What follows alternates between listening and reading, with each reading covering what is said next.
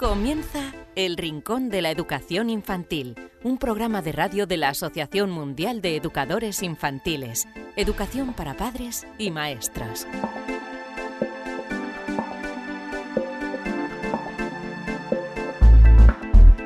Hola a todos queridísimos amigos del Rincón de la Educación Infantil, bienvenidos a este programa número 45 donde la principal protagonista como siempre es la educación infantil. ¿Queréis saber de qué vamos a hablar en la próxima hora? En primer lugar, vamos a recibir a Irune Lavajo, que nos va a hablar de lectoescritura y constructivismo. Le preguntaremos si estamos presionando demasiado a los pequeños para que aprendan a leer demasiado pronto o no. Ella nos hablará de esto de lectoescritura y constructivismo. También tendremos a Marisol Justo que contestará todas vuestras preguntas, preguntas que nos habéis enviado a rincóninfantil.org y contaremos con Celia Rodríguez, ya estuvo con nosotros, en esta ocasión nos va a hablar de miedos. Ella es eh, licenciada en eh, Pedagogía y Psicología y vamos a tratar los miedos en los niños, los miedos evolutivos y los miedos que pueden llegar a ser patológicos. Y también contaremos con la presencia de Blanca Establés, ya la conocen ustedes de semanas anteriores, que nos trae aplicaciones para dispositivos móviles relacionados con la educación infantil. En este caso nos va a hablar de una que trata sobre cuentos y que ayuda a fomentar la creatividad en los más pequeños. Y terminaremos con eh, música de pina. Ya sabéis que tenéis una dirección de correo electrónico, la que acabo de decir, la repito, por si nos queréis contar algo que es rincóninfantil.org. La podéis eh, utilizar para enviar preguntas a los expertos, para si tenéis alguna sugerencia, queréis que hablemos de algo en el programa o si tenéis alguna eh, experiencia y queréis compartirla con los demás oyentes, nos escribís y nos ponemos en contacto con todos vosotros. Y comentaros que podéis escuchar el programa a través de las dos plataformas de iVoox y de iTunes. Tenéis todos los enlaces para descargar o escuchar online el programa en uac.org. Nada más entrar en, en la web de la Asociación Mundial de Educadores Infantiles tenéis un apartado que pone programa de radio. Entráis y tenéis un listado, todo ello muy gráfico, donde podéis em, ver los contenidos de cada programa del Rincón de la Educación Infantil. Y antes de comenzar con el programa de hoy, os queríamos dar un consejo. Habéis oído hablar del Diplomado Internacional de Educación Inicial a Distancia que imparte la Asociación Mundial de Educadores Infantiles. Tiene un año de duración y consta de seis módulos. Son los siguientes. Bases y fundamentos de la educación inicial componentes biológicos de la educación inicial, componentes psicológicos del desarrollo, familia y comunidad como agentes educativos, organización del centro infantil y componentes pedagógicos del desarrollo. No dejéis pasar esta oportunidad y apuntaros al Diplomado Internacional a Distancia de Educación Inicial. Tenéis toda la información en la web de la Asociación Mundial de Educadores Infantiles en guaece.org en la pestaña Formación. También podéis recibir información llamando al siguiente teléfono 91 501 8754 o también enviar un email a la siguiente dirección de correo electrónico consultas.org. Diplomado Internacional a Distancia de Educación Inicial impartido por la Asociación Mundial de Educadores Infantiles.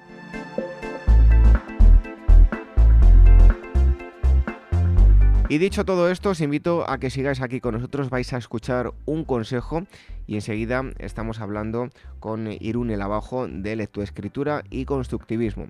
Recibid un saludo a este humilde servidor que os habla, David Benito, así que un consejo y enseguida estamos con todos vosotros.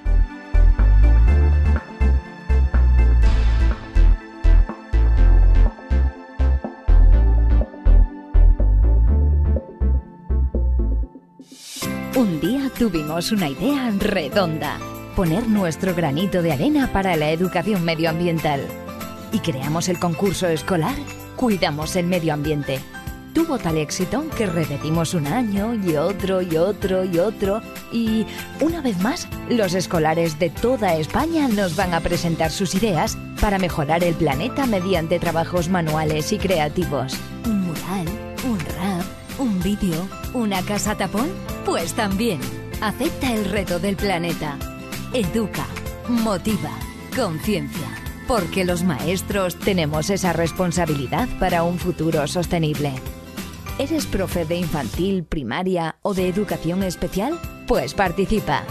Envíanos el trabajo de tus alumnos sobre el medio ambiente y podréis ganar importantes premios en metálico, tablets y un sinfín de material escolar UJU. Infórmate en la web concursomedioambiente.com. Corre, acepta el reto del planeta. Participa con tu clase.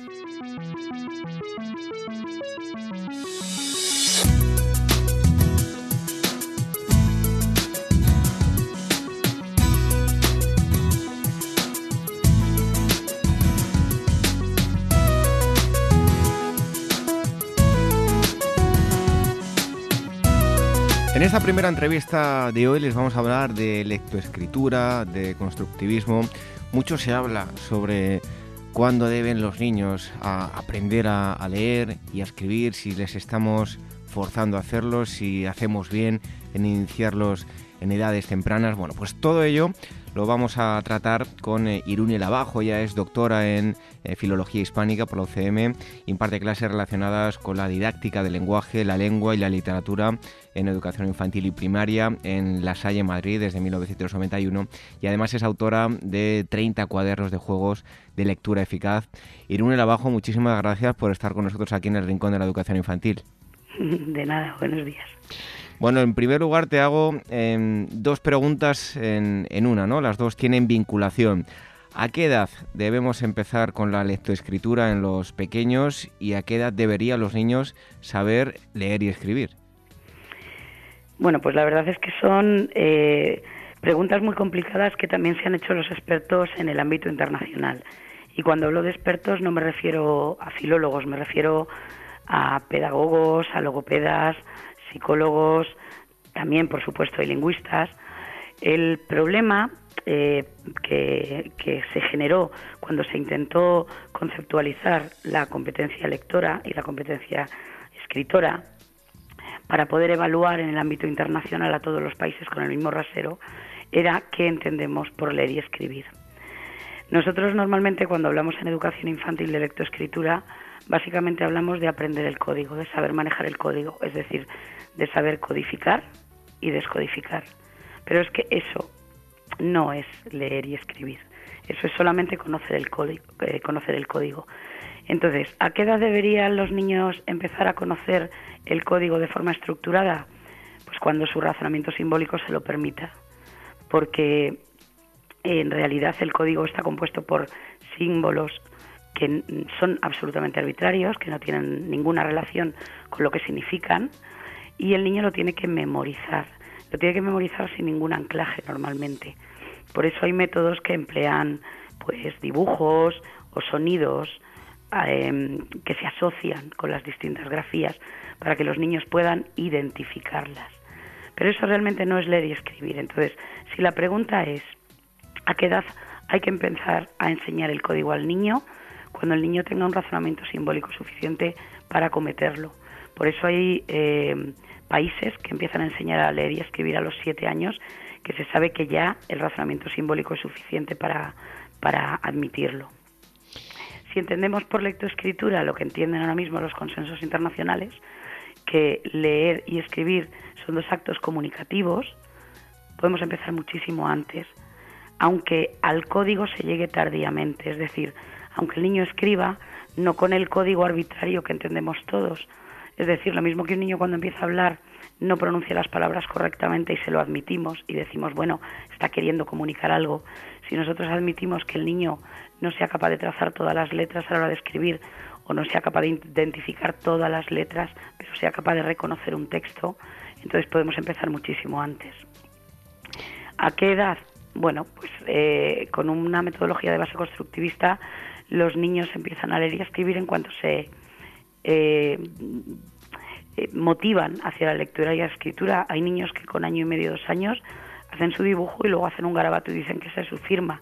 O hacen garabatos y ponen, mira, aquí pone mamá te quiero mucho. Bueno, pues eso es un acto de escritura.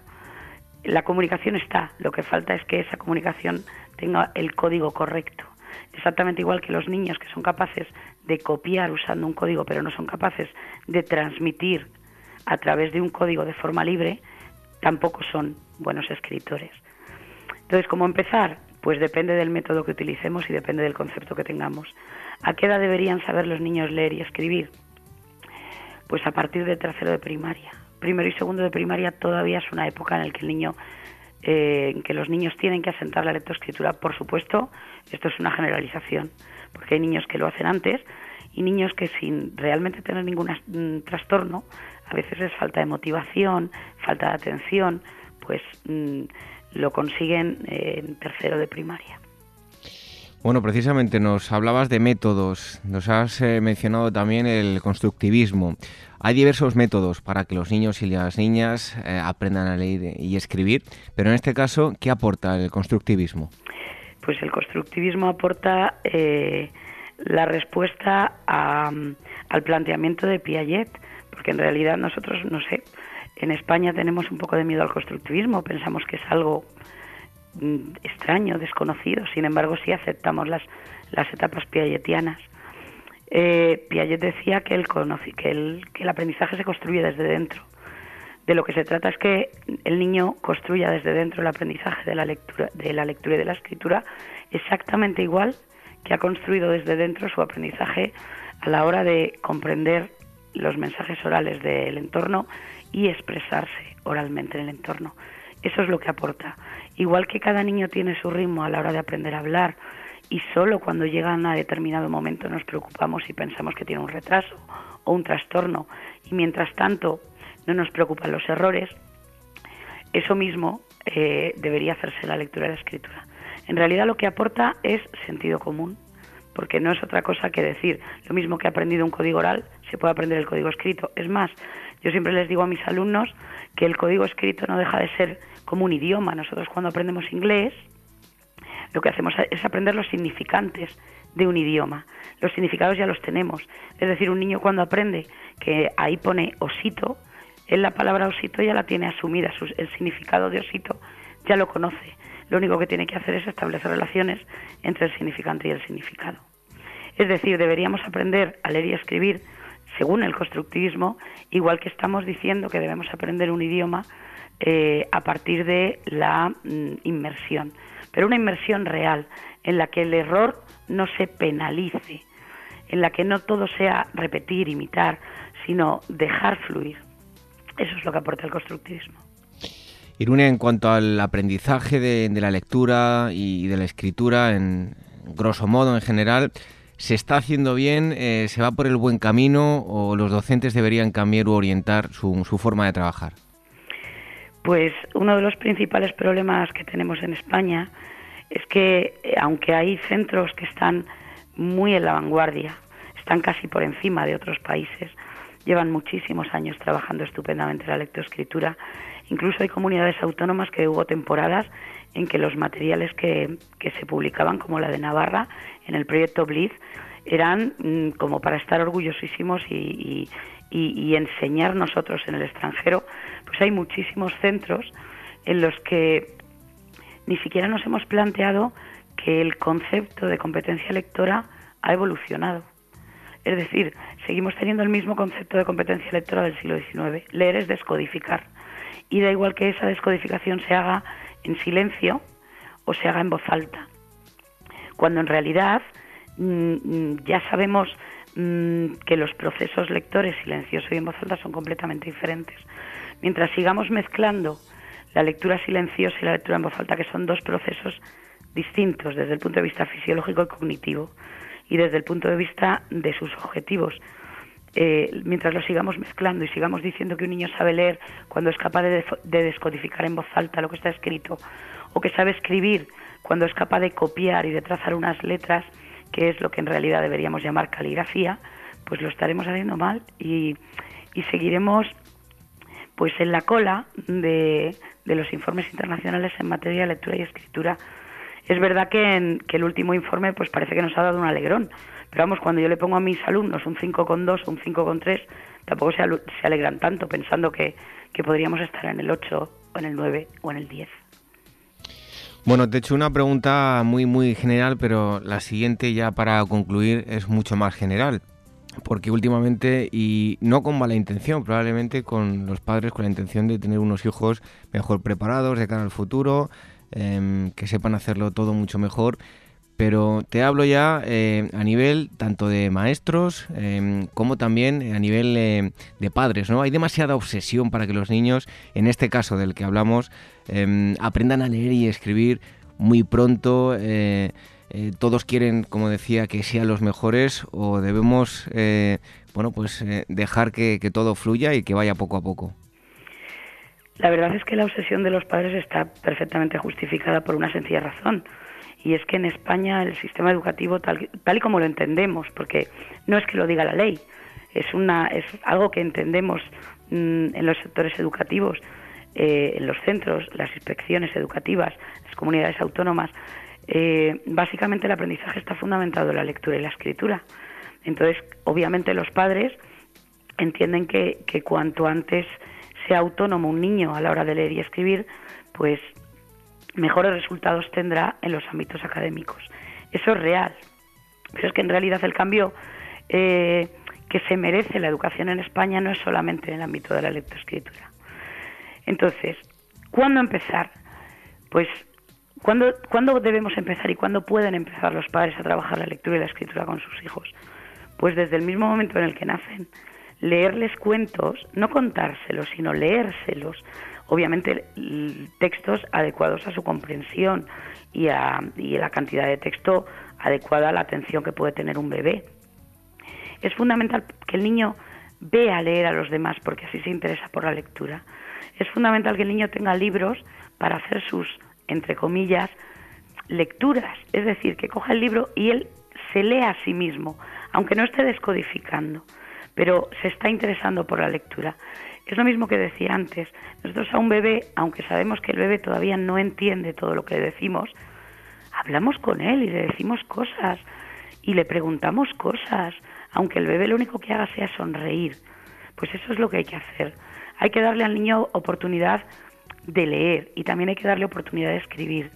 Yo les recomiendo a las alumnas que tengo en nuestra la modalidad de la SAI aquí online y semipresencial, que vienen muchas que ya son mamás, que cuando hagan la nota de la compra, aunque la hagan en el móvil o si la hacen en papel, que su niño se ponga al lado y también copie, aunque haga garabatos, pero eso es intención comunicativa. Está altamente demostrado que una de las grandes fuerzas para conseguir aprender es la motivación. No la motivación externa, sino la interna, la intrínseca, eh, hay niños muy pequeños que son capaces de hacer, por ejemplo, por ponerte un ejemplo, volteretas laterales cuando tú dices es que a esta edad todavía no tienen desarrollada la psicomotricidad suficiente como para hacerlo. Ya, pero lo que les está motivando es su propio interés y se ponen una y otra vez hasta que lo consiguen. Pues eso mismo es lo que se puede conseguir creando situaciones y contextos en los que los niños puedan empezar la lectoescritura. Otra cosa es el afán por llegar a un nivel. Para llegar a un nivel, vuelvo a decir que hay que entender qué nivel queremos alcanzar. Si el nivel que queremos alcanzar es de la mera descodificación, pues en el momento que el niño haya aprendido el código, será capaz de leer en voz alta. ¿Eso quiere decir que comprende? Pues no, no quiere decir que comprende. Una lectura en voz alta es una lectura expresiva, no es una lectura comprensiva.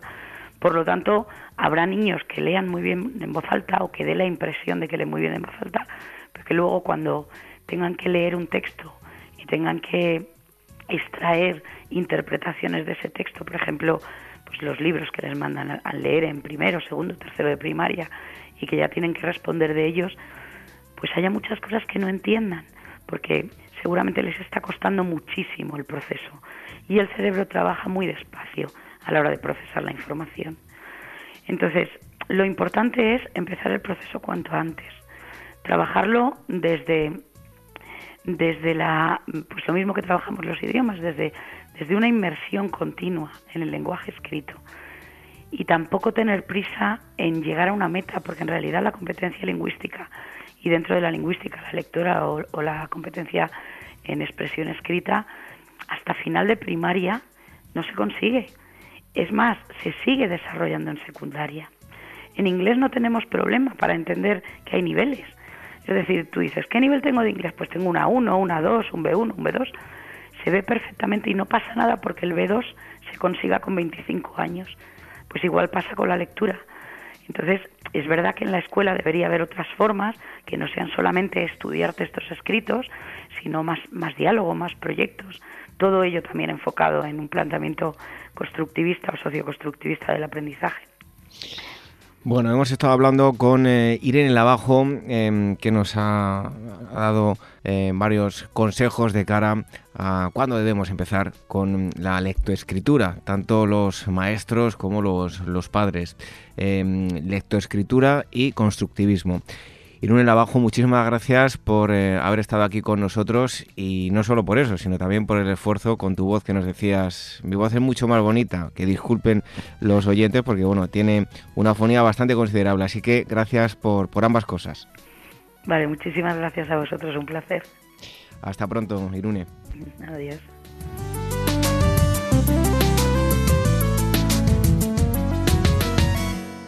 Buscando la excelencia educativa, educación de 0 a 3 años. Congreso organizado por la Asociación Mundial de Educadores Infantiles en Madrid los días 27 y 28 de mayo de 2017. En el Congreso se reunirán ponentes de reconocido prestigio que compartirán experiencias que ofrecen las claves para el logro de un modelo de atención con enfoque integral que estimula el potencial innato de aprendizaje de cada niño y favorece su desarrollo físico, emocional, social, cognitivo y creativo. En el Congreso se mezclarán las ponencias magistrales con la exposición de experiencias que se están llevando a cabo en aulas del primer ciclo de educación infantil. No esperes y reserva tu plaza para los días 27 y 28 de mayo, buscando la excelencia educativa, educación de 0 a 3 años. Toda la información en guaece.org. Rincón de la Educación Infantil, la radio de la Asociación Mundial de Educadores Infantiles.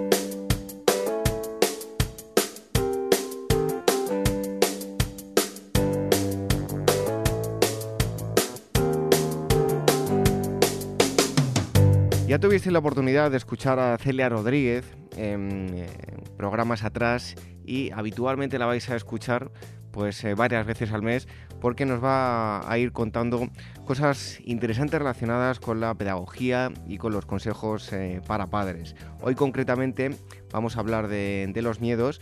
Eh, antes de nada, decir para todos aquellos que, no la conozcáis y que hoy es el primer día que, la escucháis, Celia Rodríguez es licenciada en pedagogía y en, psicología. Además lleva una web que es educayaprende.com eh, Celia, muchísimas gracias por estar aquí con nosotros y encantados de que estés aquí eh, varias veces al mes para, para que nos cuentes cosas tan interesantes como la de hoy.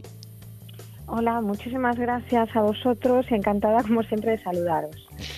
Bueno, y sobre todo queríamos eh, decir que si queréis, si os puede interesar, em, hay un eh, curso que va a impartir Celia para aprender a potenciar las inteligencias múltiples de, los niños y podéis tener, podéis ver toda la información a través de Mundo Primaria. Así que os tenéis que meter en mundoprimaria.com y ahí tenéis toda la, información. Y hoy vamos a hablar de eh, los miedos. Em, ¿Es normal que los niños tengan miedo, Celia? El miedo, ¿vale? Es una de las emociones básicas. Entonces, como todas las emociones, cumple una función. Ya no solo los niños, sino que todas las personas hemos experimentado alguna vez miedo. Y esto pues es algo normal y es natural, incluso es sano, ¿vale? Porque el miedo sí que cumple una función que es alertarnos de la presencia de un peligro y prepararnos para la acción, pues ante esas situaciones que sean una amenaza, un conflicto o una situación difícil. Entonces, el miedo pues, es una emoción con un importante valor adaptativo. En los niños, que es la pregunta, es una emoción muy común, pues seguramente todos los niños, si todos pensamos en niños, sabremos que tienen miedos y que es algo muy común. Entonces son algo natural y algo universal que ocurre de manera natural en el desarrollo. Entonces, ¿por qué los niños tienen estos miedos? Pues porque como no entienden bien el mundo que los rodea y son muchas las cosas que pues que todavía desconocen, no es como los adultos, que cada día poquito a poco van descubriendo y van aprendiendo. Entonces, esto les crea pues cierta incertidumbre y por lo tanto también miedo, pues miedo a lo desconocido, el miedo a lo que va a pasar, ¿vale? Que son cosas que a lo mejor los adultos ya conocemos, pero ellos no. Entonces, este tipo de miedos, que podemos decir que son parte normal y natural en el desarrollo, son conocidos como miedos evolutivos y no debemos preocuparnos en exceso por ellos porque es lo que estoy explicando que son parte normal del desarrollo. pero también, bueno, pueden dejar de ser algo normal y algo natural y convertirse en perjudiciales. Y por ello debemos prestar muchísima atención a los miedos que tienen los más pequeños para evitar que se conviertan en fobias. Bueno, eh, ¿qué son los miedos evolutivos, Celia? Pues los miedos evolutivos serían los miedos comunes en todos los niños. Son miedos que forman parte de su desarrollo y que cumplen una función adaptativa importantísima. ¿vale? Son los miedos que, pues, que forman parte del desarrollo y que poco a poco el niño va afrontando y va superando. Son miedos normales a cierta edad, ¿vale? Pues, y que poco a poco van evolucionando a medida que el niño crece y va madurando pues, su sistema psicobiológico. Entonces, la tendencia natural de los miedos evolutivos es que estos vayan desapareciendo progresivamente. Nos hablabas de los miedos evolutivos, pero ¿cuáles son los eh, más comunes? Vale, bueno, pues los miedos evolutivos van cambiando a medida que el niño va creciendo. Pues no es lo mismo en los miedos lo que le puede dar miedo a un niño de dos años o a un niño de siete años, por ejemplo. Entonces, podemos hablar de diferentes miedos evolutivos que acompañan pues, a cada etapa evolutiva. Entonces, por ejemplo, un niño pequeño, el bebé, de, pues, de los 0 a los 24 meses, el miedo ya aparece en este primer momento, porque es una emoción muy temprana. Aunque no sepan hablar y no sepan comunicarnos el miedo, sí que sienten esa emoción. Entonces, en este primer momento, pues van a ser el miedo a los extraños, el miedo a separarse de las figuras de apego, a los ruidos fuertes, animales, pues a ese tipo de cosas que ellos desconocen que les puede crear cierta incertidumbre o interpretar como amenaza. Luego, un poquito más adelante, pues entre los dos y los seis años, ya no son miedos en son, o sea, los miedos van a seguir un proceso, ¿vale? Entonces, los miedos de la etapa anterior no es algo que vayan a desaparecer de repente, sino que poco a poco algunos se mantendrán, pero poco a poco se irán sustituyendo por nuevos miedos. Entonces, en esta etapa, ¿qué miedos podemos hablar? Pues de como a los niños les cuesta diferenciar la realidad de lo imaginario, ¿vale? Pues los miedos van a estar relacionados normalmente en esta etapa con cosas imaginarias. Entonces serán miedos a la oscuridad, miedo a los monstruos, a los fantasmas, etc. Luego más adelante, ya cuando ya entramos más en la edad de la educación primaria, entre los 6 y 11 años, el niño ya diferencia claramente lo real y lo imaginario, entonces estos miedos van a ir desapareciendo y aparecen otros miedos más realistas, como el miedo a la sangre, a sufrir algún daño, tanto ellos como sus seres queridos, etcétera. Mm, luego, más adelante, ya la adolescencia, entre los 12 y los 18 años, pues la vida ya más que de los niños del adolescente evoluciona hacia el mundo social. Entonces, los miedos que van a tener van a estar relacionados con este mundo social. Pues, por ejemplo, el miedo a la crítica, el miedo al rechazo, a, a no ser aceptado, al fracaso, etcétera. Bueno, em, eh, ¿cuándo debemos preocuparnos? ¿Cuándo mm, debemos decir, aquí hay un problema, sigue habiendo miedos, nos has ido hablando por, por etapas, por años, pero ¿cuándo debemos preocuparnos? Claro, lo que ocurre es que muchas veces, como hay miedos que son evolutivos y que son normales, podemos tender a subestimar estos miedos y no tenemos que subestimarlos porque en ocasiones estos miedos pueden, pueden convertirse en un trastorno que sí que necesita una atención psicológica, en el caso de la ansiedad y de las fobias. Entonces es muy importante establecer pues, la frontera entre los miedos que entran dentro de lo normal y los miedos que entran dentro de una patología. ¿vale? esto no siempre es fácil porque va a depender de la edad del niño, de aquello que le da miedo y de las circunstancias. ¿vale? Entonces, como norma general, lo que, vamos, los dos indicadores que nos pueden alertar es cuando la respuesta es desproporcionada en relación al estímulo, es decir, cuando el, cuando el miedo es demasiado grande en relación a aquello que le está dando miedo.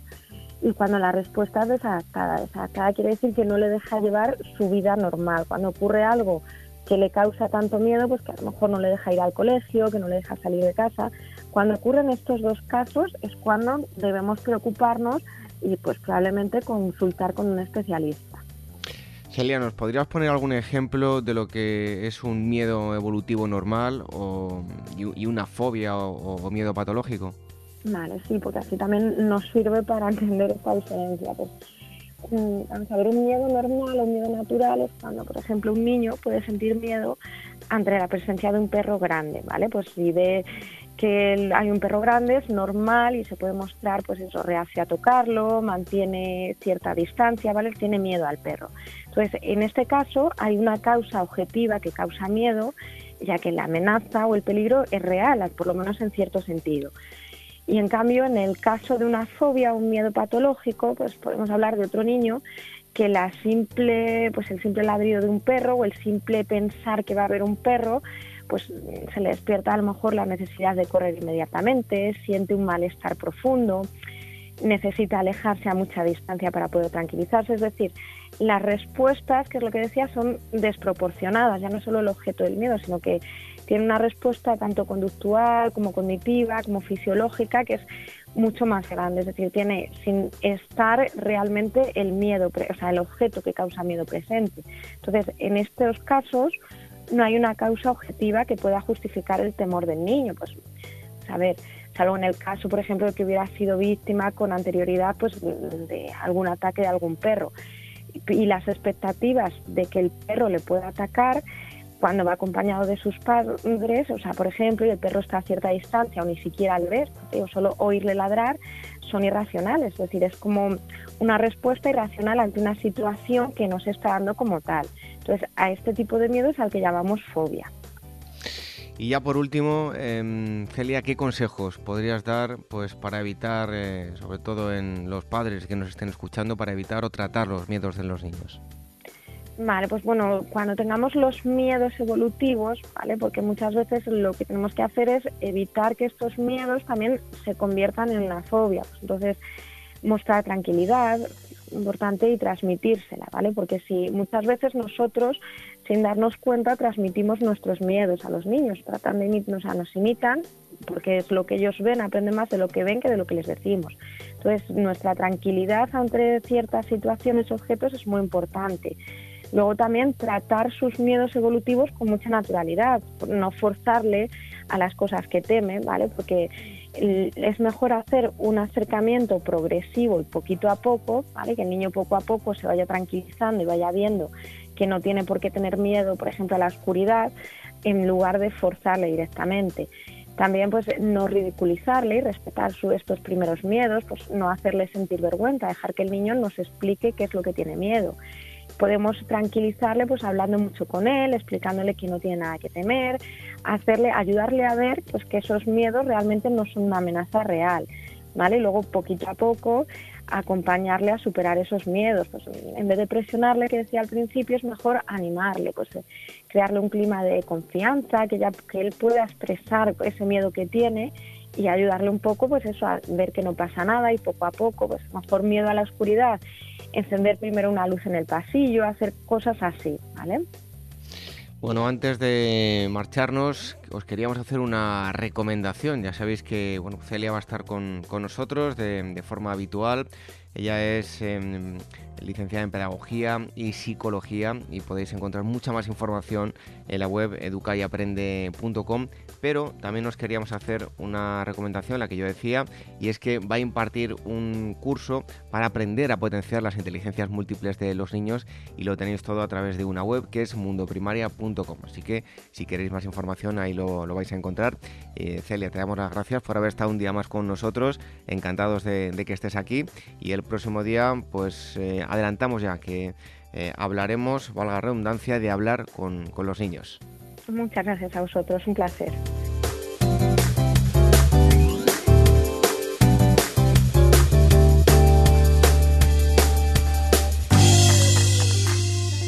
¿Quieres formar parte de la gran familia de profesionales de la educación infantil del mundo? Solo en Facebook somos ya más de 110.000. Asociate hoy mismo y empieza a disfrutar de gran cantidad de ventajas de las que ya disfrutan maestros como tú. Y cuantos más seamos, más podremos hacer por mejorar la calidad de la educación que reciben los más pequeños. Todos los detalles en la web de la Asociación Mundial de Educadores Infantiles www.uaece.org. El Rincón de la Educación Infantil, la radio de la Asociación Mundial de Educadores Infantiles. Seguro que muchos de vosotros ya os suena la música y esta música es sinónimo de que llegan nuestros expertos para contestar las preguntas que nos habéis enviado a rincóninfantil.org y hoy está con nosotros Marisol Justo. Estamos encantados de que esté aquí en el Rincón de la Educación Infantil. Bienvenida Marisol. Pues eh, muchas gracias y encantada yo también de estar con todos nuestros amigos. Y como los oyentes van a estar encantados de escuchar tus respuestas, pues vamos con la primera pregunta que nos llega desde mm, Toledo, nos escribe Pilar Díaz y nos dice lo siguiente. Les escribo porque tengo un pequeño de 5 años que es muy autoexigente con él mismo. Cuando algo le sale mal y se lo decimos, aunque sea sin regañarle, simplemente con decirle que no lo ha hecho bien, eh, se enfada con él mismo, incluso cuando hace sumas o restas y se equivoca, al ver que lo ha hecho mal, se golpea la cabeza. ¿A qué puede deberse esto? Nosotros le decimos que todo en esta vida se aprende a base de errores y equivocaciones, pero sigue golpeándose por hacer mal las cosas. Espero que me puedan ayudar. Gracias. Pues eh, yo le diría a nuestra amiga toledana, y saludos a todos nuestros amigos de Toledo, por supuesto, eh, yo le diría eh, que a ver si el tema verdaderamente les está pareciendo preocupante, lo pueden consultar con un experto, con un profesional, un terapeuta, pero hay unas líneas generales que, con las que nosotros sí le podemos ayudar. El niño tiene, digamos, muestra rasgos de perfeccionismo. Y en contra de lo que pueda parecer muchas veces esos rasgos de perfeccionismo, lo que nos están dejando entrever es que el, niño de alguna manera tiene un nivel de autoestima un poquito bajo. Él se siente bien si hace las cosas perfectas, tiene miedo a fracasar, a defraudar, no haciendo las cosas perfectas. Esto sin querer muchas veces los adultos lo, lo estamos estimulando desde que los niños nacen. Felicitamos cuando hacen las cosas bien y en otras ocasiones que a lo mejor se esfuerzan por lograrlo y no lo consiguen, no los felicitamos, no, no mm, alabamos ese esfuerzo que muchas veces es más importante, el esfuerzo que hacen por conseguir eh, las cosas que desean que el conseguirlas en sí. ¿Qué es lo que ocurre? Que los niños, en esos niños, los niños cuando crecen recibiendo esos mensajes llegan a creer que únicamente eh, van a ser aprobados y queridos si los resultados son perfectos. De ahí el que tenga esa necesidad de que, de que todo le salga bien, porque si no considera que ha fracasado. Los padres lo que deberían de hacer es restar importancia a los logros del niño, eh, de alguna manera estimular, reforzar y felicitarle porque lo esté intentando y restar importancia que no lo consiga. Si algo, algo que está dibujando no le sale bien, no pasa nada. Incluso darle un modelo, decir, a mí me sale mal y no pasa nada. prestar la ayuda que el niño pueda necesitar para que las cosas le salgan bien, pero desde luego restar importancia a esos pequeños fracasos. En la vida va a recibir muchos y conviene que vaya fortaleciendo esa resistencia a la frustración, esa resistencia a tolerar que no le salga todo perfecto. No puede seguir creciendo así porque en la vida va a tener muchísimas ocasiones en las que las cosas no le van a salir bien. Bueno, pues esa es la pregunta que nos enviaba Pilar Díaz desde Toledo. Esperamos que, haya quedado contestada.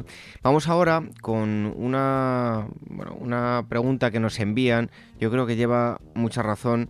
Nosotros conocemos muy bien la cultura mexicana, cultura que adoramos, pero que en ciertos eh, aspectos pues necesita abrir un poco esa, mente como vamos a ver ahora, ¿no? Nos dice Janine, dice, soy educadora en un centro de Guadalajara. En México la igualdad entre sexos está menos desarrollada que en otros países como puede ser donde están ustedes, en España. Me he encontrado ya en las escuelas infantiles la enseñanza de unos roles que no ayudan nada a favorecer este asunto.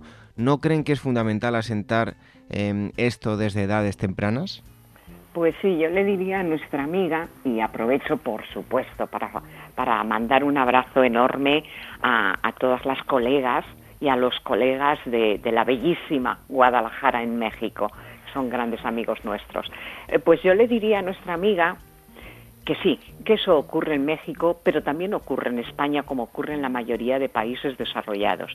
Que es menos evidente, también estoy de acuerdo, pero que todavía en, países como en España tenemos que seguir luchando eh, para seguir en ese camino de la no discriminación.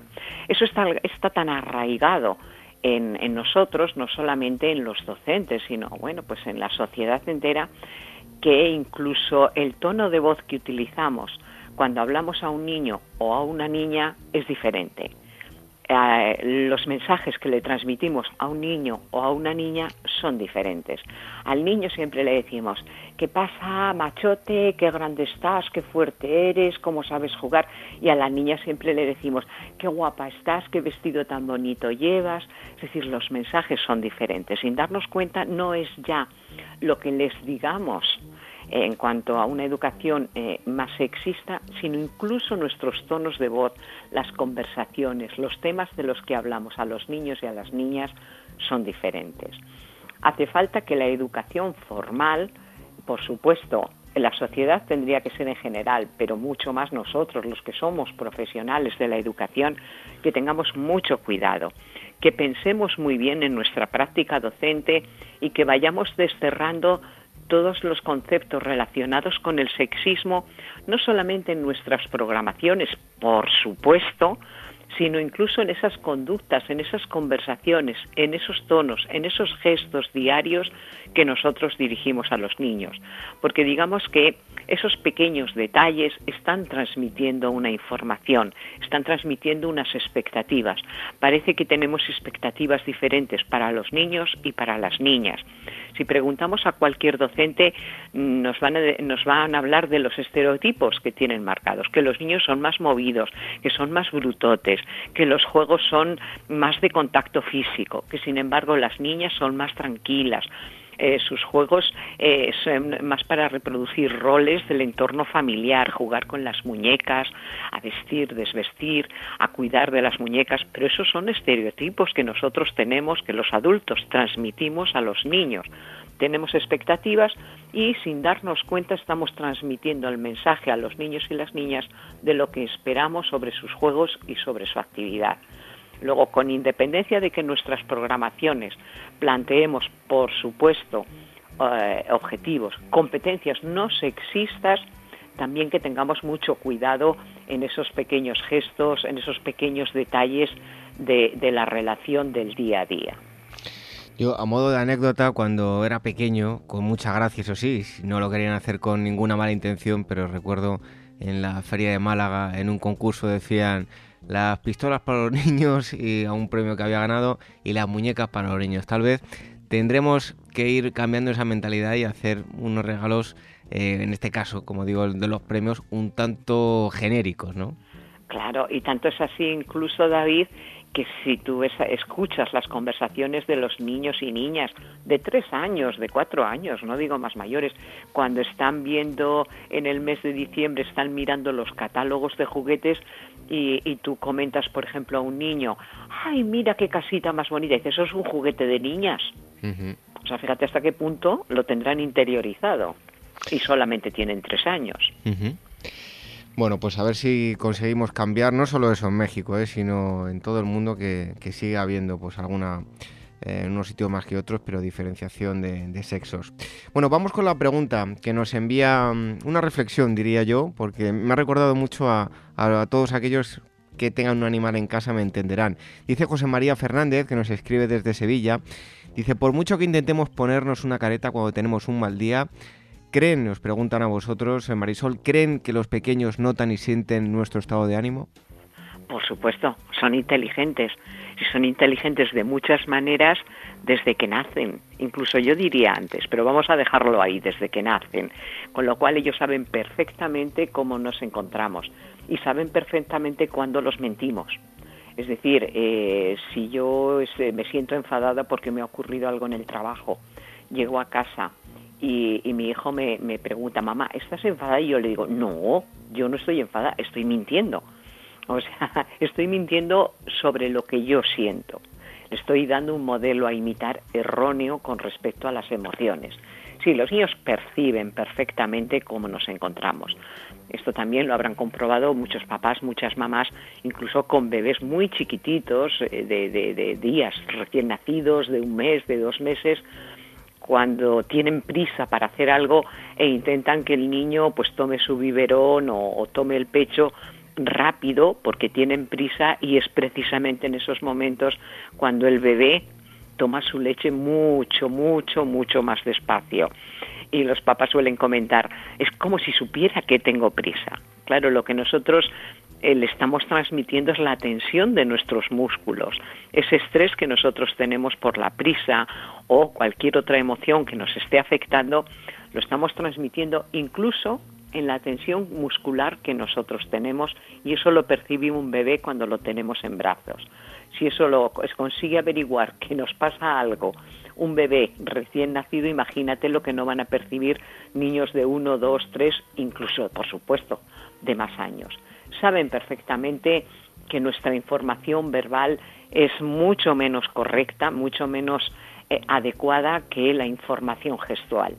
Y para los seres humanos nos resulta muy difícil eh, eh, ocultar esa información eh, gestual, los gestos de la cara, la forma de mirar, si nosotros estamos tensos, estresados, cansados, enfadados, nuestra mirada es diferente, no es una mirada tan tranquila, no, no transmite esa es la misma emoción que cuando en otros momentos nos encontramos bien, por supuesto.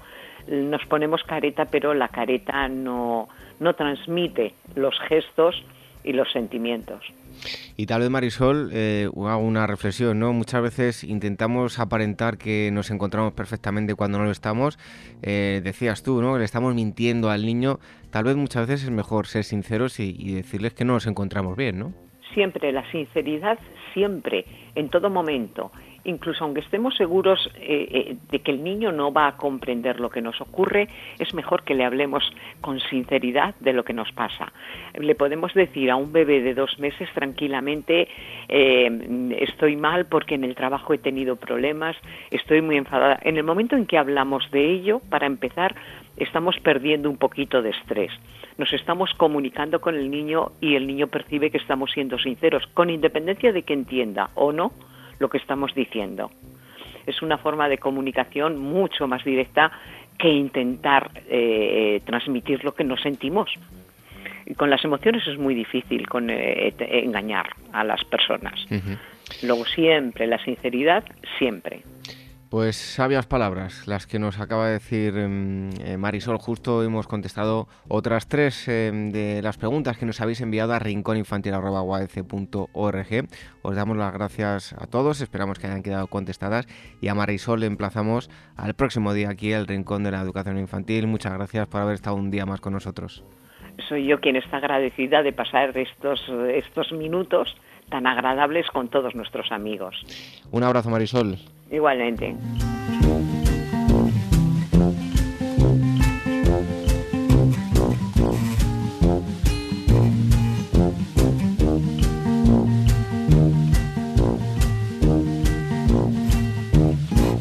Cuarta convocatoria del Premio a la Excelencia e Innovación Educativa dotado con 1.000 euros.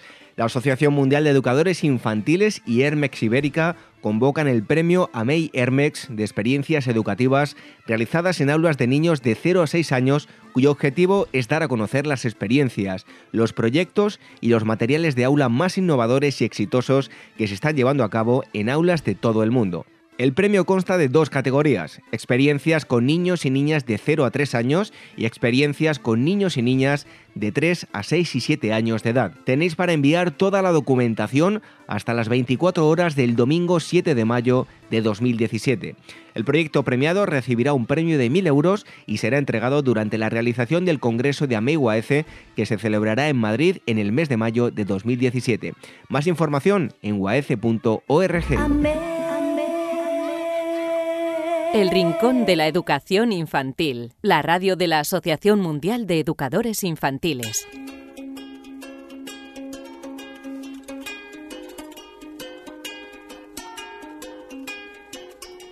En anteriores programas ya inauguramos esta sección donde os vamos a ir contando em, algunas de las más interesantes aplicaciones para dispositivos móviles relacionadas con la educación infantil. Y ya os presentamos em, hace dos programas a Blanca Establece, ella es eh, periodista, editora y nos acerca estas aplicaciones. Blanca, bienvenida un día más al Rincón de la Educación Infantil. Muchas gracias, David. ¿Qué tal? Bueno, y nos vas a hablar de, mm, a ver si lo digo bien, ¿eh? eh crea Pepe Cuentos, ¿no? Eso, eso, Crea Cuentos o Crea Pepe Cuentos. Eh, realmente, bueno, es una aplicación que como a mí como periodista y editora me gusta especialmente porque efectivamente trata de, crear cuentos. Bueno, eh, a ver, cuéntanos, porque desde luego que resulta muy, muy curiosa, ¿cómo nace esta aplicación? Pues surge de una forma muy curiosa, como en muchas de las empresas o ideas nuevas, de que hay veces que uno se encuentra queriendo hacer algo y no sabe cómo. Y en este caso, uno de los creadores de la aplicación, eh, acostumbrado a, contarle cuentos a su hija pequeña por las noches, se dio cuenta que las, las narraciones clásicas, los cuentos pues, de toda la vida de los hermanos Grimm o de los Andersen, no le terminaban de convencer. Es verdad que son cuentos que hay veces que son un poco oscuros, un poco violentos y que en algunas ocasiones pues sí que es verdad que son cuentos de hace muchísimos años y que pueden reflejar especialmente los valores actuales o las cosas que queremos contar a los niños. Entonces decidió que quería crear cuentos y así surgió la aplicación.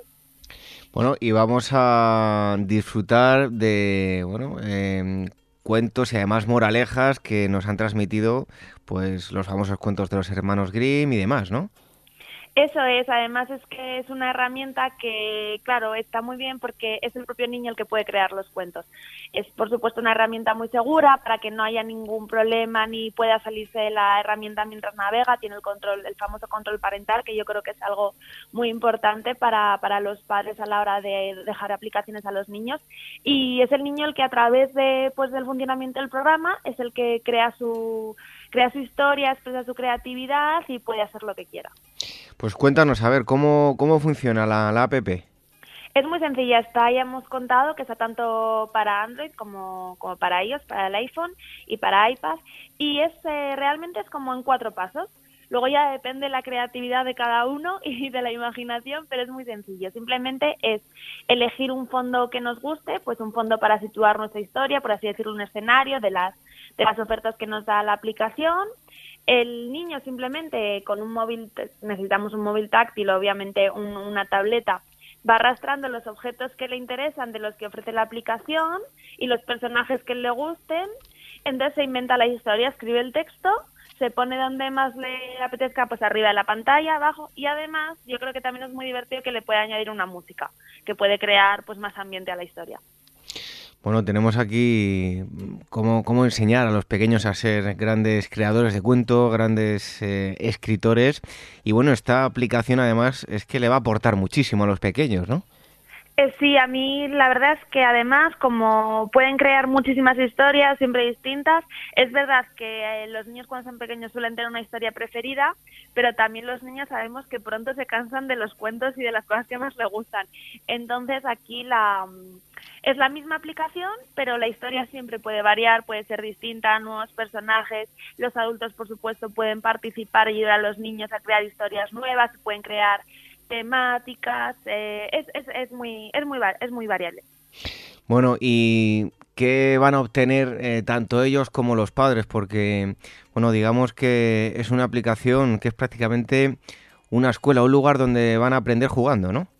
Eso es justo lo que se busca ahora con todas las aplicaciones de educación, aparte de, dar al niño un entretenimiento, es sobre todo valores que pueda potenciar sus creatividades, sus distintos tipos de inteligencias emocionales y luego además todas estas aplicaciones están muy bien pensadas para que en las escuelas y en los colegios también puedan desarrollar la aplicación para que así los padres también saben que lo que están haciendo es una aplicación que eh, es válida también para las escuelas, es decir, que es completamente válida para la enseñanza.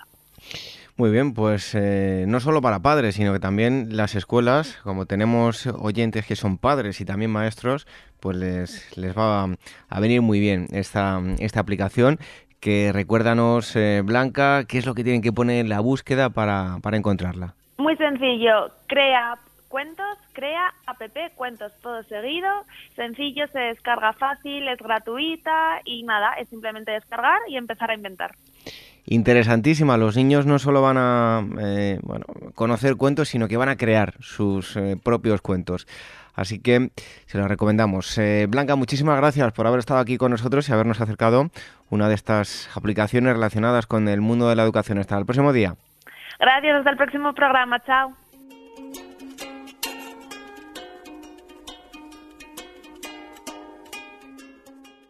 Nuestro Twitter, arroba.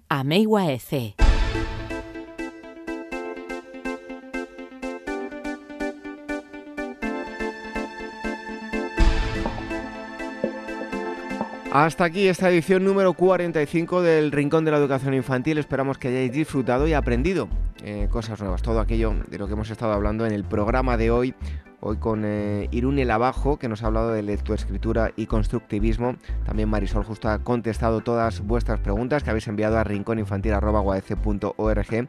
Y hemos hablado de miedos, miedos infantiles con Celia Rodríguez miedos evolutivos normales en los niños, pero también miedos que pueden llegar a ser patológicos y que hay que mm, estar pendiente de, todo ello. Y Blanca Estables nos ha traído una aplicación curiosa, desde luego, relacionada con los cuentos, con la educación infantil y con la creatividad de los más pequeños. Antes de marcharnos os recordamos que tenemos una dirección de correo electrónico, la que acabáis de escuchar, rincóninfantil.org, para lo que queráis. Si nos queréis comentar algo, si nos queréis eh, enviar alguna pregunta para que la contesten nuestros expertos, tanto Marisol Justo como Rafael Sanz, o si tenéis alguna experiencia que lleváis a cabo en vuestro centro y queréis compartirla con otros oyentes, con otros maestros, pues también nos lo podéis enviar a esa dirección y nos ponemos en contacto con todos vosotros. Repito, rincóninfantil.org y para escucharnos tenéis varias formas eh, a través de Radio Sapiens. Em, los miércoles, eh, radiosapiens.es, podéis visitar esa parrilla de programación, una radio, además de El Rincón de la Educación Infantil, tienen otros programas también muy interesantes que os pueden eh, gustar, pero eh, si nos queréis escuchar a través de los podcasts, podéis hacerlo a través de iTunes y a través de ebooks. Tenéis que entrar en nuestra página web en uaf.org y ahí tenéis nada más entrar un apartado que pone programa de radio pincháis y os aparece un listado con todos los programas. Y ya sabéis que cada viernes tenemos un programa nuevo. Así que nosotros nos despedimos hasta la próxima semana.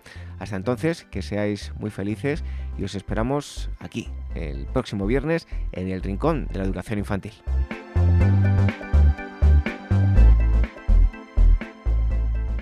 Hola, yo soy Pina y voy a contarles el cuento de Caperucita Roja estén atentos. Había una vez una pequeña niña muy bonita que vivía cerca del bosque.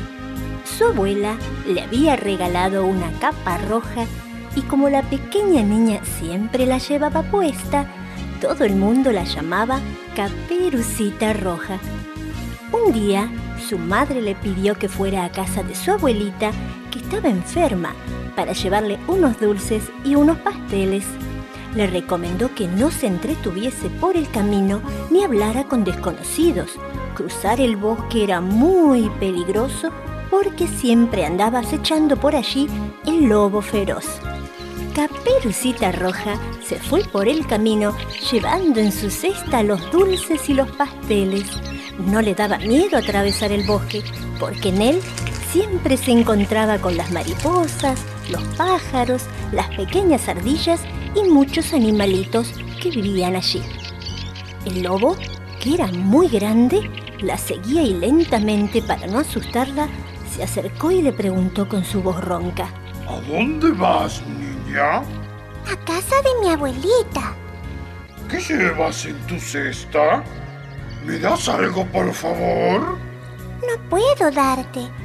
Es para mi abuelita que está en la cama enferma, sola en su casita que está atravesando el bosque. El lobo, mentiroso que conocía muy bien los caminos del bosque, supo cómo engañar a Caperucita. Le señaló el camino más largo, diciéndole que por él llegaría más rápido. Sin perder tiempo se alejó de Caperucita y por el camino más corto se fue corriendo a casa de la abuelita. Caperucita, al ver que el lobo se había ido, se quedó más tranquila y yendo por el camino más largo, se entretuvo cortando flores y jugando con las mariposas. ¡Qué contenta se pondrá la abuela cuando vea este hermoso ramo de flores! Cuando coma los dulces y los pasteles, se sentirá mejor. El lobo, muy agitado, llegó a la casa de la abuelita y antes de llamar a la puerta se detuvo a descansar un momento. Un cazador que pasaba por allí, al ver al lobo, se ocultó detrás de un árbol para ver qué sucedía. El lobo, más descansado, llamó a la puerta y la abuela preguntó. ¿Quién es? Y tratando de imitar la voz de Caperucita, el lobo respondió. Soy yo, abuelita. Caperucita. Como la abuela estaba un poco sorda, no se dio cuenta que era el lobo y dijo, ¡Pasa, Caperucita! La puerta está sin llave. El lobo entró, cerró la puerta y devoró a la abuelita.